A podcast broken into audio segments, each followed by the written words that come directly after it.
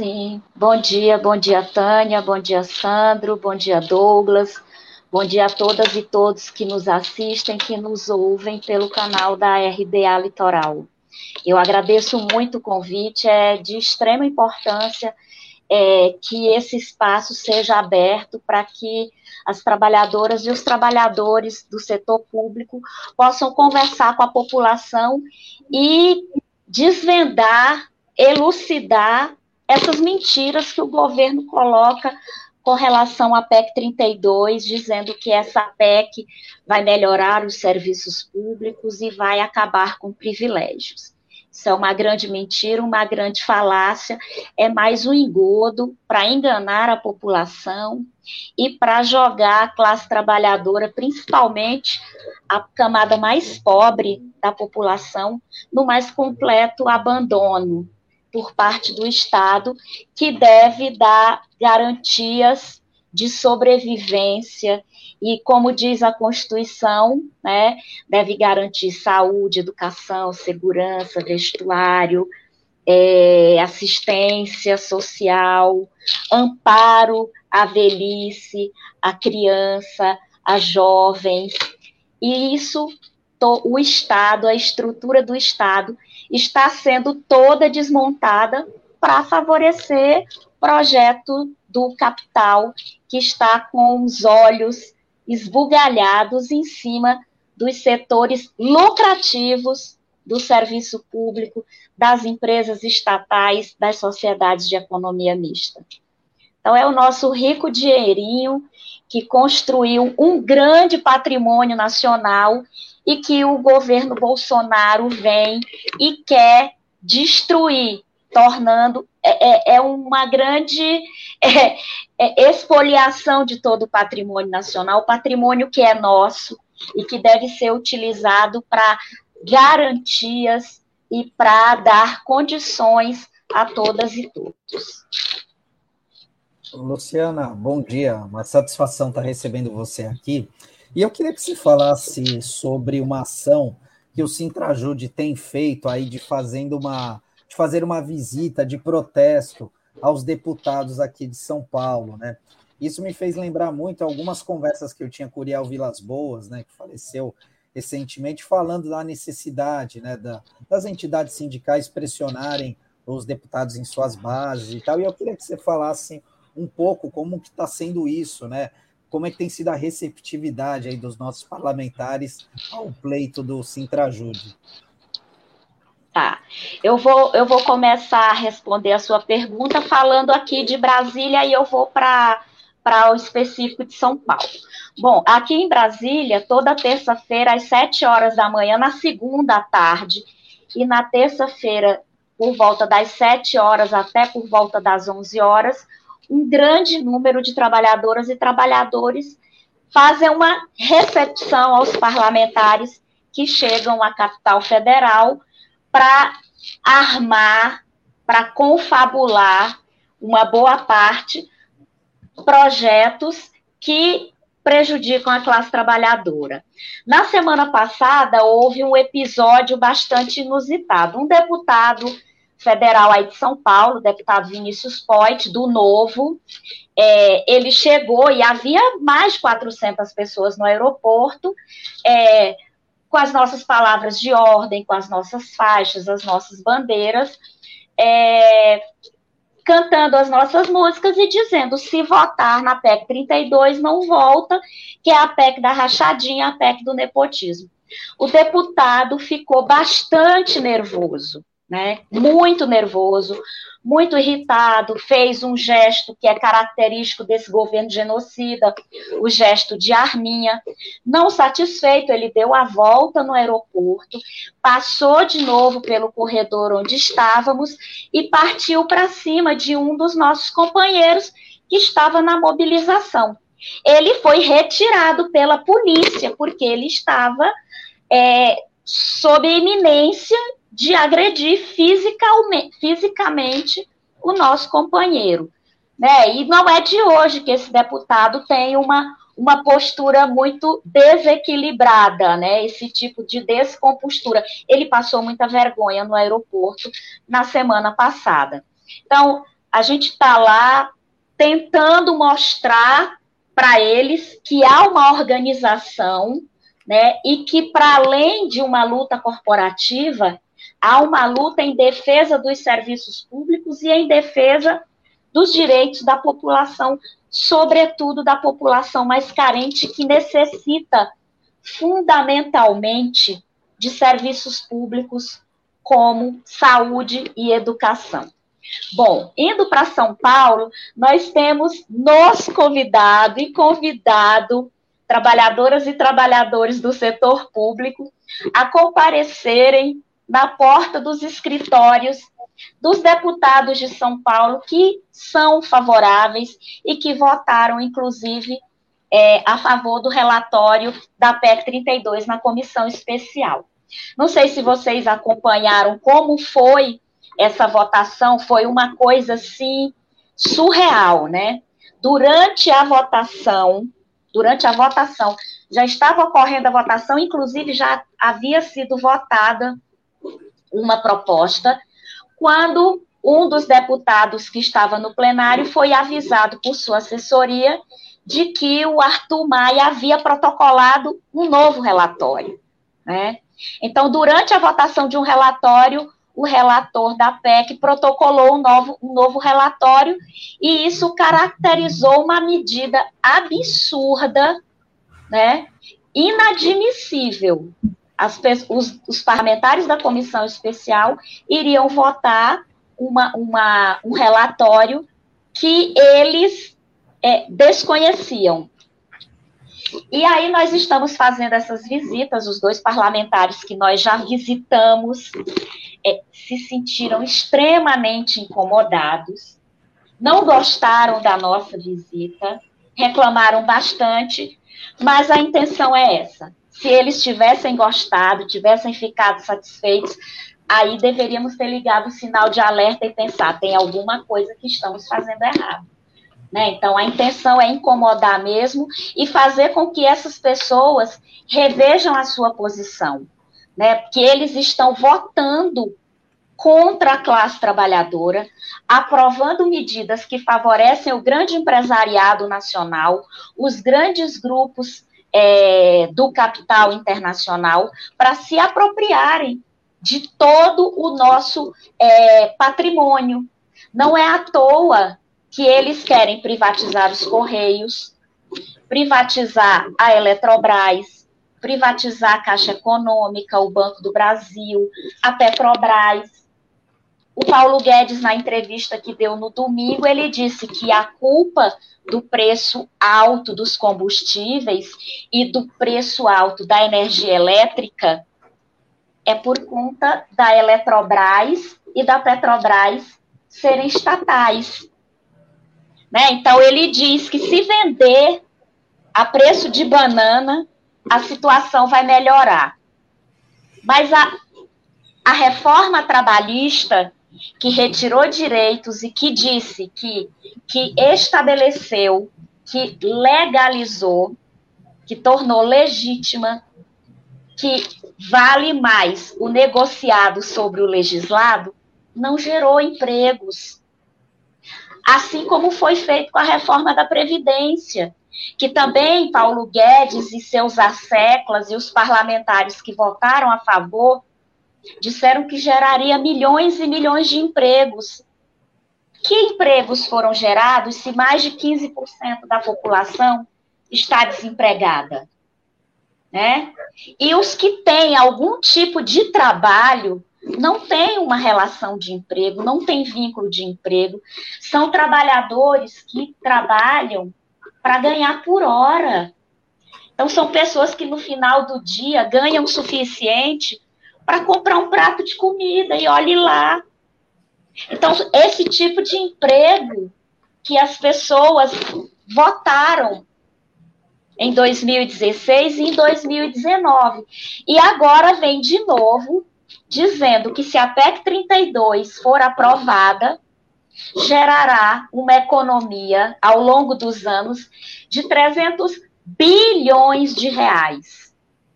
E esses 300 bilhões, segundo Paulo Guedes, 30 bilhões serão usados para custear o novo Auxílio Brasil. Como que ele diz que uma economia que vai ser gerada em 10 anos vai custear esse programa? Há uma única finalidade com essa fala: jogar a população mais uma vez contra trabalhadoras e trabalhadores do setor público para dizer, olha, eles não querem que a população receba o Auxílio Brasil, o auxílio emergencial. É por conta deles que o presidente não vai pagar o Auxílio Brasil, o auxílio emergencial, ou seja lá o nome que ele queira dar.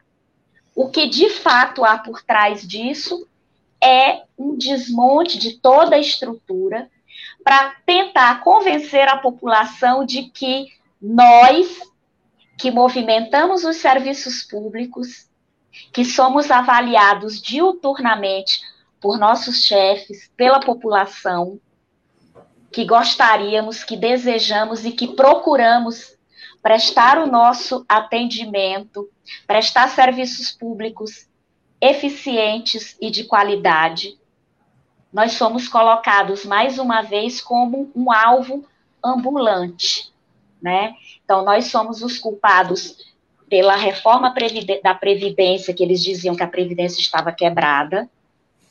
E agora eles dizem que os serviços públicos não têm a qualidade desejada por nossa culpa, sendo que nós temos a emenda constitucional 95 que estabeleceu um teto para investimento primário, né? Ou seja, investimento em saúde, educação, transporte, assistência social, que a nossa população precisa muito de assistência social.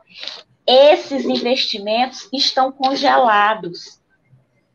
O que não foi congelado foram os investimentos para pagar juros e amortizações da dívida pública. Uma dívida que financia o grande capital, que enriquece bancos, que enriquece especuladores,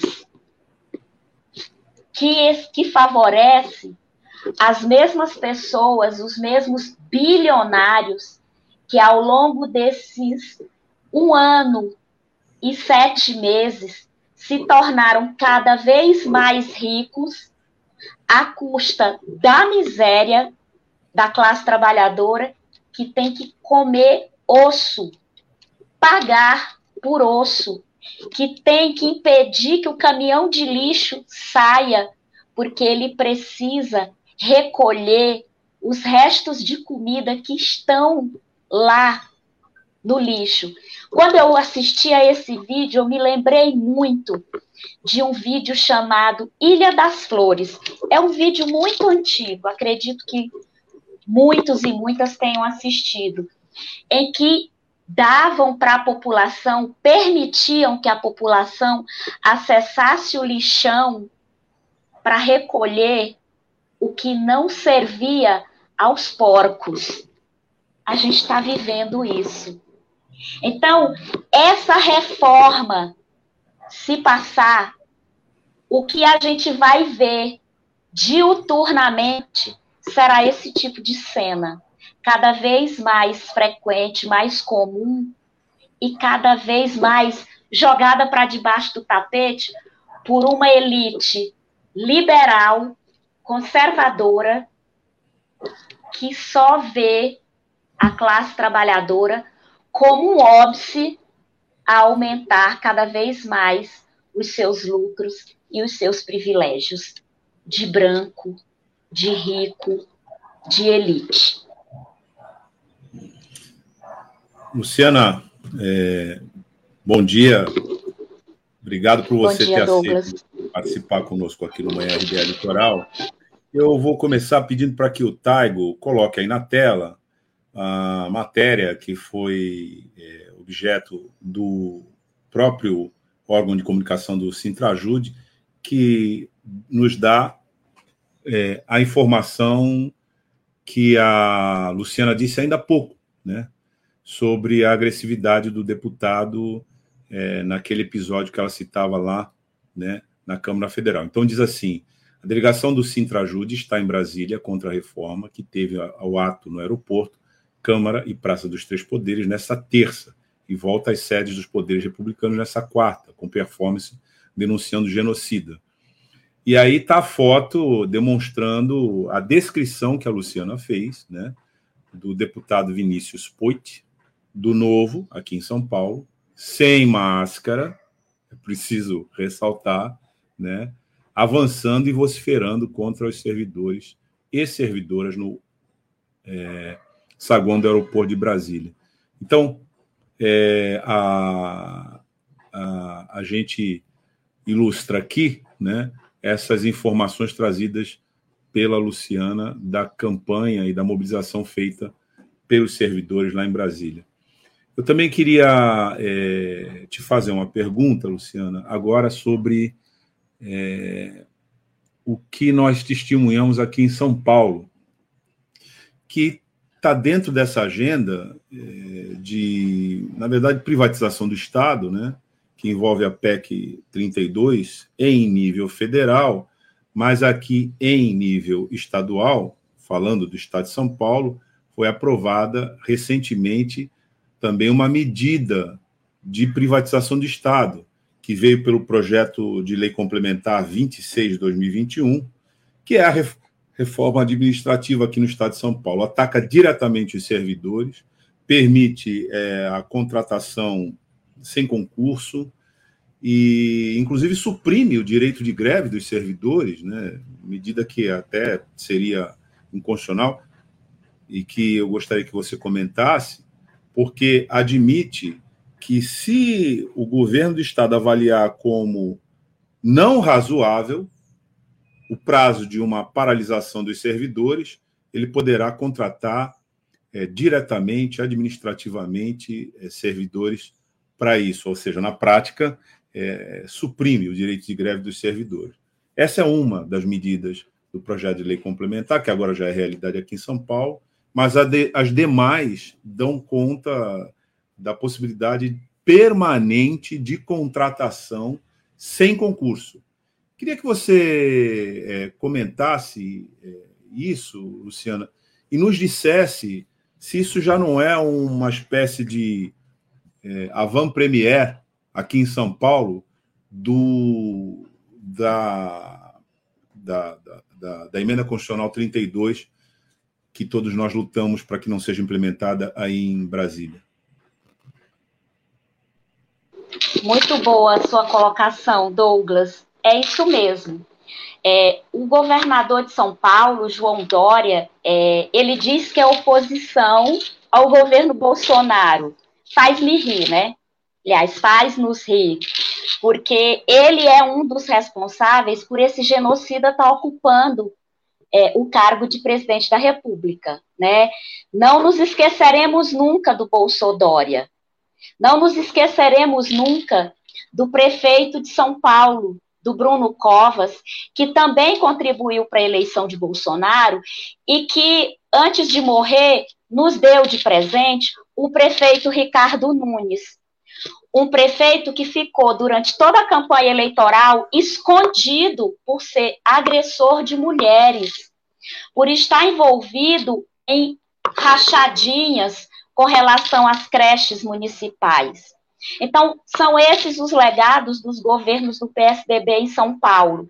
E aí depois vem dizer que é contra Bolsonaro e já antecipa uma reforma administrativa no estado de São Paulo. Assim como o Ricardo Nunes está querendo aprovar, vai para está sendo discutido e vai para o segundo turno o Sampa Preve, né? O Sampa Preve que vai aplicar um percentual é, mais alto a, toda, a todos os trabalhadores e trabalhadoras municipais da contribuição previdenciária.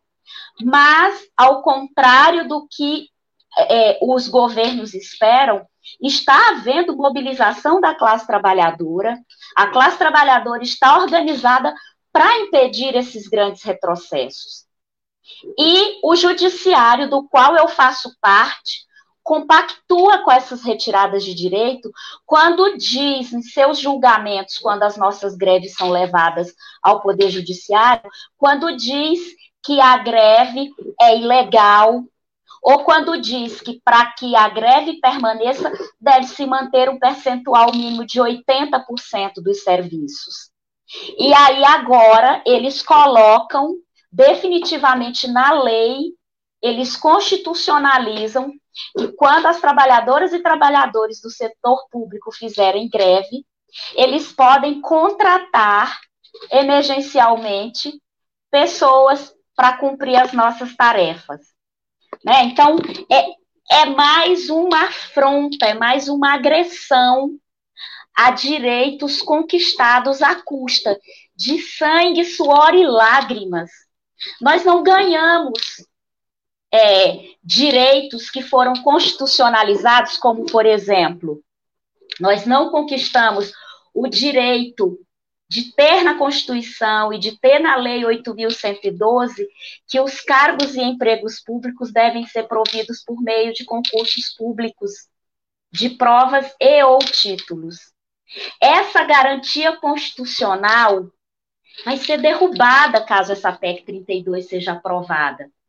A regra será a contratação por tempo determinado de até 10 anos e a terceirização. A terceirização já está presente nos serviços públicos há bastante tempo. E nós combatemos a terceirização. Eu gostaria de chamar a atenção para o trabalhador e trabalhadora que nos ouve, que nos assiste. Quando a gente fala que combate a terceirização, nós não combatemos os trabalhadores terceirizados. Nós combatemos o trabalho terceirizado, que é um trabalho precarizado, que as empresas ganham muito dinheiro, subtraindo salários e direitos das trabalhadoras e trabalhadores. Se essa PEC 32 for aprovada, companheiras e companheiros, será a institucionalização do nepotismo em todos os órgãos públicos. Os aparelhos estatais, como hospitais, escolas, postos de saúde, poderão ser repassados à iniciativa privada e a iniciativa privada simplesmente chegar lá e gerir para ganhar dinheiro. Então, eles vão usar o quadro de pessoal, vão, usar todos os equipamentos que por lá estiverem, só para arrecadar o dinheiro. Então vejamos, outubro é o outubro rosa, em que é trabalhada a prevenção e o combate ao câncer de mama. Novembro está chegando, segunda-feira que vem, primeiro de novembro, conhecido como Novembro Azul, onde se faz campanha nacional, mundial, de combate e prevenção ao câncer de próstata sem o postinho de saúde que existe no bairro, que existe na comunidade, qual a possibilidade que homens e mulheres terão de realizar esses exames preventivos? Qual a possibilidade que teremos de creches para as mulheres trabalhadoras deixarem seus filhos e poderem trabalhar? Tudo será pago sob o falso argumento de que é, o que é público não serve, que vale tão somente o que é privado. O que é privado nos remete a Prevent Sênior, que serviu de laboratório nazista para matar idosos à custa de um tratamento não reconhecido pela comunidade científica. No SUS, embora tenhamos tido o ministro da Saúde, que fez de tudo para que esse tratamento precoce, genocida, que matou muitas pessoas, fosse imposto, ele não obteve sucesso. Porque, graças à estabilidade das trabalhadoras e dos trabalhadores concursados, que podiam e que podem e que esperamos possam denunciar qualquer ilegalidade que porventura ocorram. A estabilidade é uma garantia à população de que o médico e uma enfermeira podem se recusar a aplicar, a adotar o tratamento precoce, porque o ministro da Saúde mandou.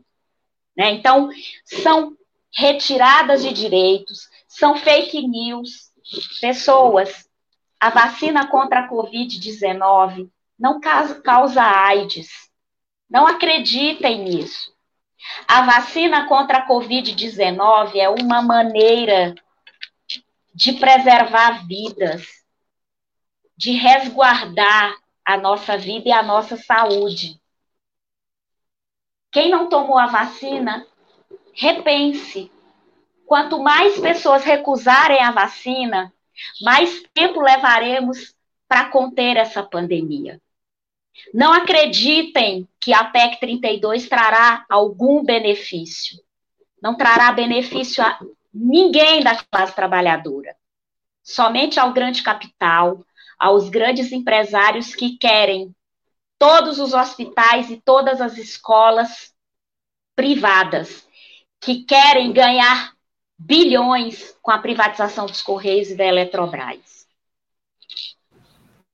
É, Luciana, a gente já está chegando aqui no final da, da, nossa entrevista, mas dia 28, agora de outubro, é o dia do funcionário público, né? Então, eu queria que você falasse aí se tem alguma atividade especial programada para esse dia, para aumentar aí essa, essa mobilização dos servidores em Brasília e se ela está amplificando para outras cidades também, para manter aí essa pressão nessa mobilização.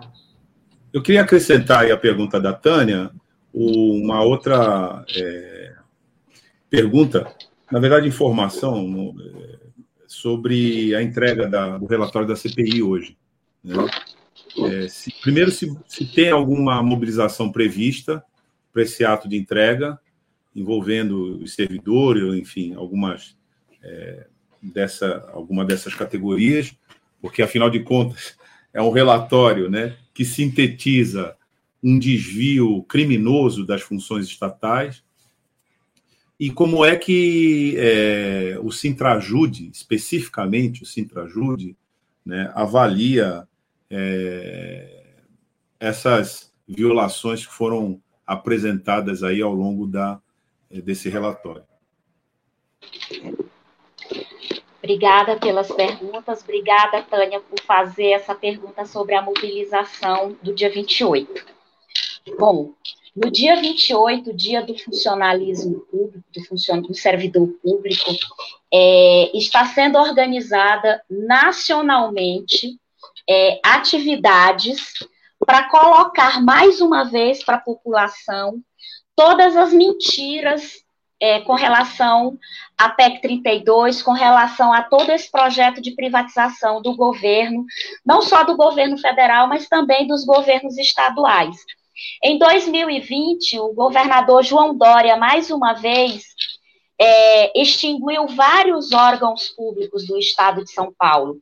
Dentre eles, é, estava a privatização do Instituto Butantan.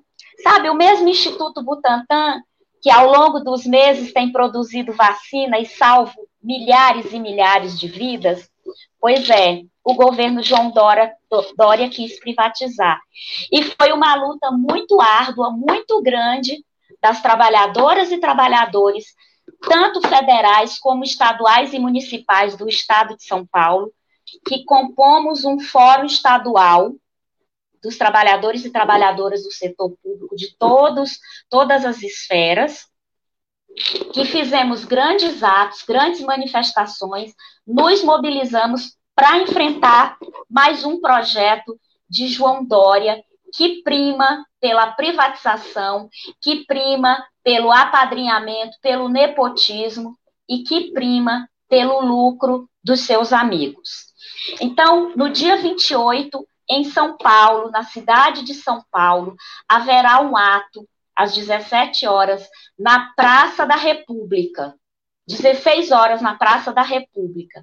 É muito importante que mais e mais pessoas participem, que engrossem essa fileira na luta contra as retiradas de direito, tanto pelo governo Bolsonaro, como pelo governo Dória, como pelo prefeito Ricardo Nunes.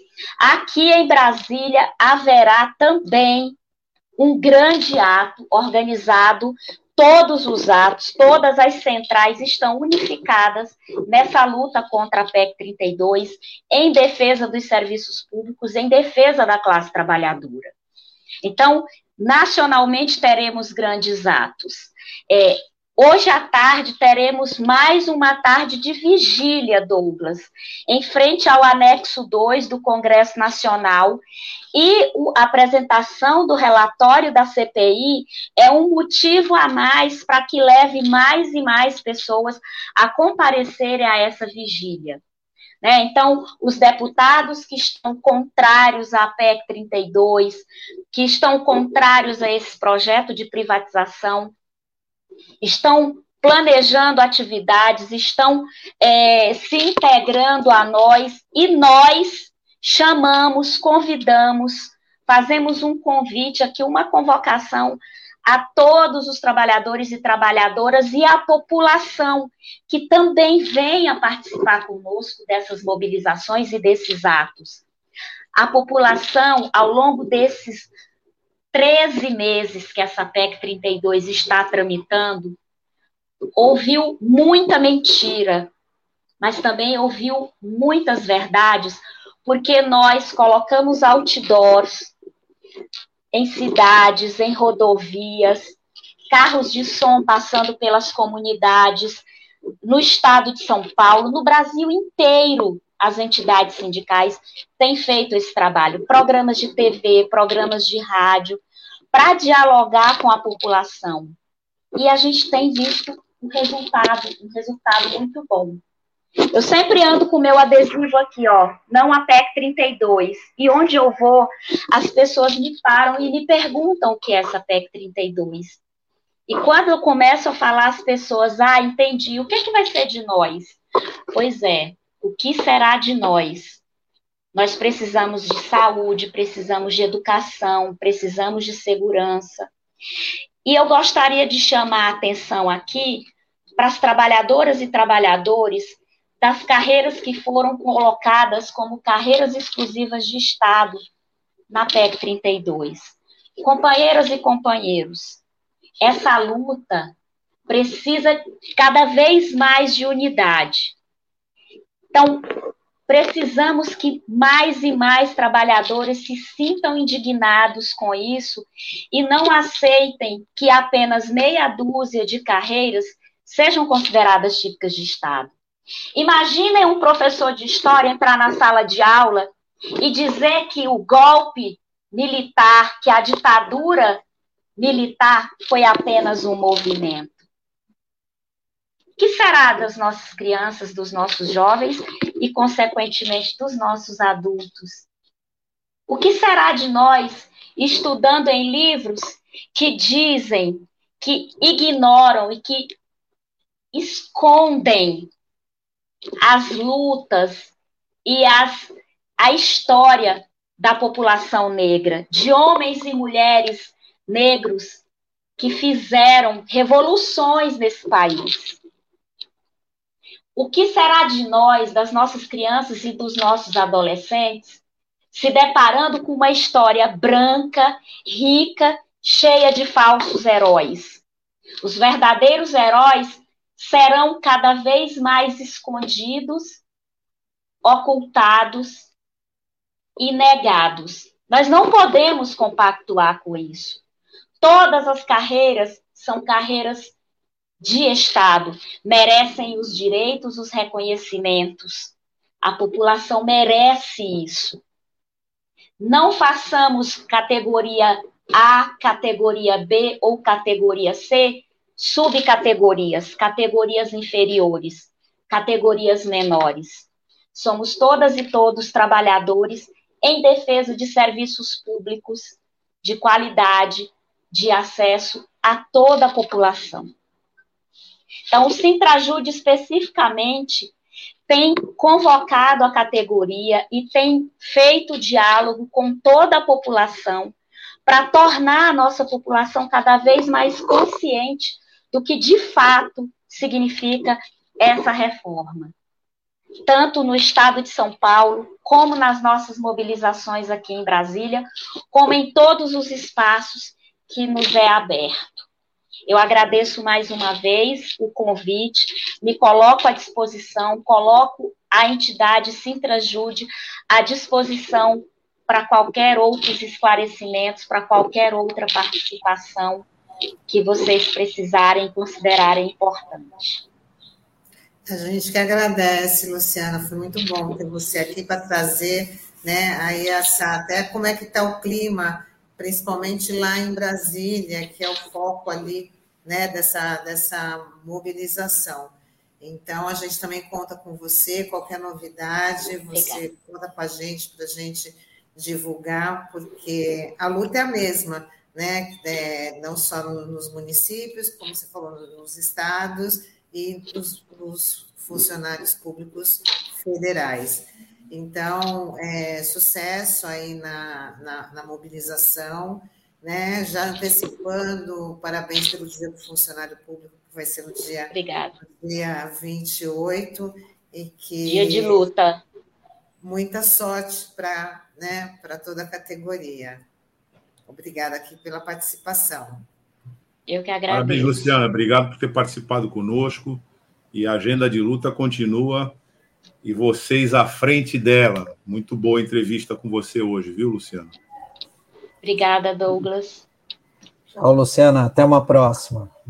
Até a próxima. Deus é revolucionário e vai nos dar saúde, força e coragem. Fora Bolsonaro, fora Mourão, viva a classe trabalhadora, viva os serviços públicos e não a retirada de direitos.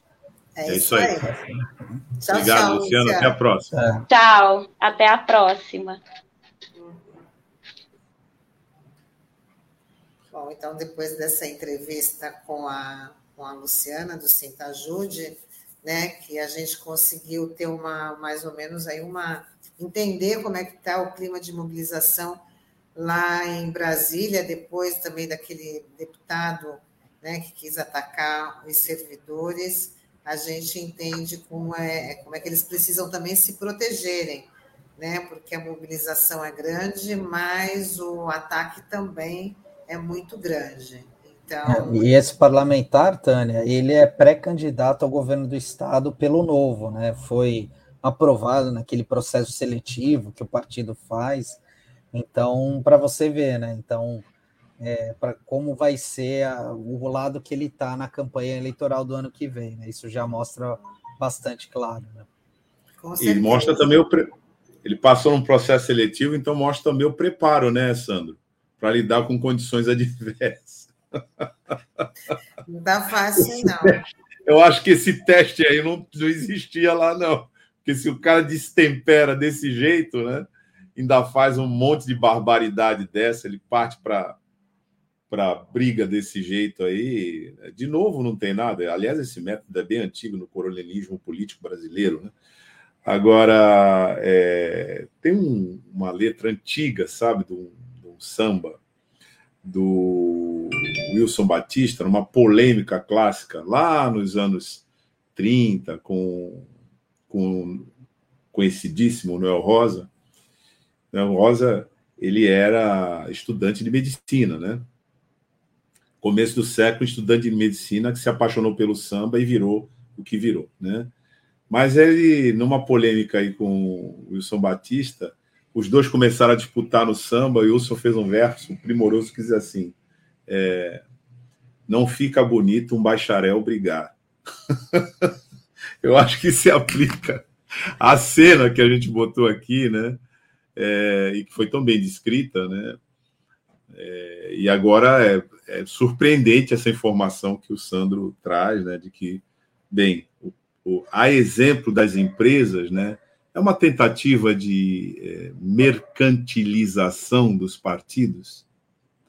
Você faz processo seletivo e toda aquela linguagem, né, da, da, disputa, da concorrência, da eficiência empresarial, blá, blá, blá, blá, blá, blá. Aí o sujeito se torna candidato, né? E aí sai isso aí que o Sandro descreveu. Né? Preparo para lidar com a diversidade. Política é a área da diversidade. Preparo para lidar com a diversidade é zero. Né? Infelizmente. Né? Temos aí a proliferação desse, desses perfis aí que a gente tem que assistir a esses episódios. Bom, vamos dar um tchau para nossa audiência, agradecer aí a companhia do pessoal que interagiu com a gente e pedir para compartilhar aí o nosso conteúdo, curtir a nossa página, né? Esse, essa, né, a Manhã RBA Litoral, que é da Rádio RBA Litoral, né? Uma rádio, um projeto da, apoiado pela Fundação Setaporte, pelo Sindicato Setaporte. Então, para a gente continuar aqui com, com o nosso trabalho, que é para vocês, né? Vamos curtir aí nossa página, vamos compartilhar o nosso conteúdo. Então, a gente fica por aqui. Até amanhã. Isso aí, pessoal. Tchau, tchau. Até amanhã. Tchau. Até amanhã.